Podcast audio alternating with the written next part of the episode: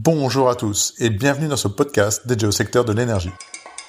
Soit dit en passant, écoutez l'analyse de la CFE Énergie sur l'actualité des industries électriques et gazières sans bobards ni blabla. Aujourd'hui, nous recevons Arnaud Barlet, secrétaire syndical central qui a conduit la négociation salariale à EDF SA. Bonjour Arnaud. Bonjour Julien. Peux-tu nous rappeler les principales revendications de la CFE Énergie?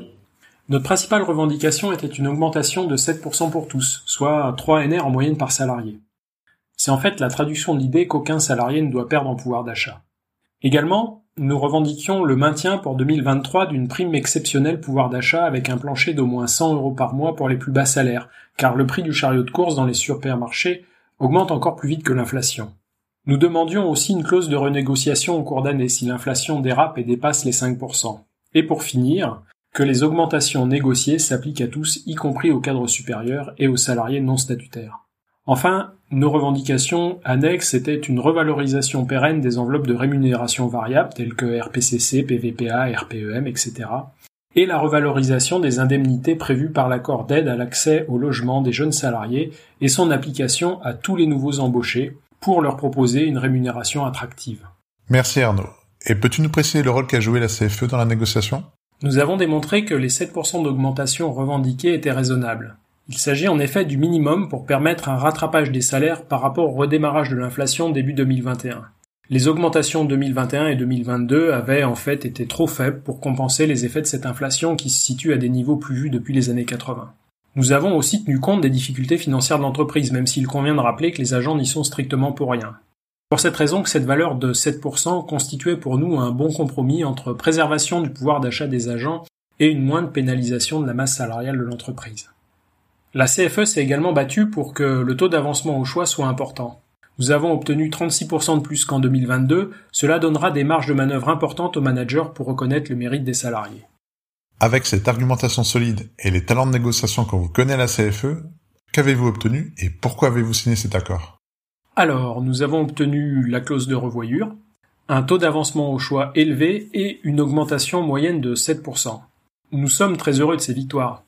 Il y a toutefois un gros bémol.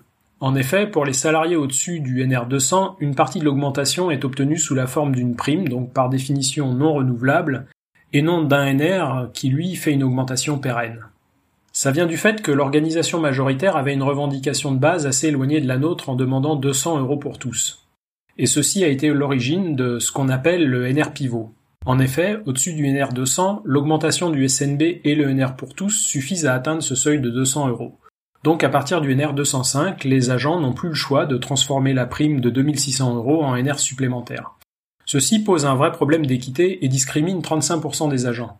Malheureusement, la CFE Énergie a été la seule à dénoncer ce déséquilibre qui semble in fine satisfaire toutes les autres organisations syndicales. Nous nous sommes battus seuls pour essayer d'obtenir un accord plus juste, mais nous nous sommes heurtés au mur d'une direction et probablement d'un actionnaire trop content de s'assurer un accord majoritaire grâce à ce déséquilibre.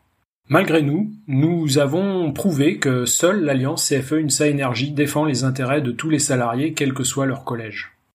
Et sinon, comment as-tu vécu cette négociation? Raconte-nous un peu les coulisses. Honnêtement, ça a été très intense. Le fait d'avoir affiché 7% dès le départ a tiré les négociations vers le haut. Mais par la suite, nous avons dû être exigeants et ne rien lâcher pour qu'aucun salarié ne perde de pouvoir d'achat. Nous sommes la seule organisation syndicale qui a pensé à tous les salariés du NR50 au cadre supérieur. Grâce à l'augmentation des mesures salariales individuelles cette année, ben, je dirais maintenant à vous de jouer lors de votre entretien annuel avec votre manager car je le répète, le volume cette année des augmentations individuelles est important et permet de reconnaître tous ceux qui le méritent. Et n'hésitez pas à faire appel à votre DSCFE si vous avez besoin d'un petit coup de main. Pour finir, je tiens à remercier l'ensemble des négociateurs CFE Énergie de cet accord, donc Philippe Grandjus et Didier Renault qui m'ont accompagné, et l'ensemble des salariés mobilisés. Sans eux, rien n'aurait été possible. Donc sincèrement, merci à tous. Merci beaucoup Arnaud pour cet éclairage. Et en effet, un grand bravo à tous les salariés engagés. Désormais, à nous de jouer dans nos EAP. Et rendez-vous le mois prochain pour un nouvel épisode. À bientôt!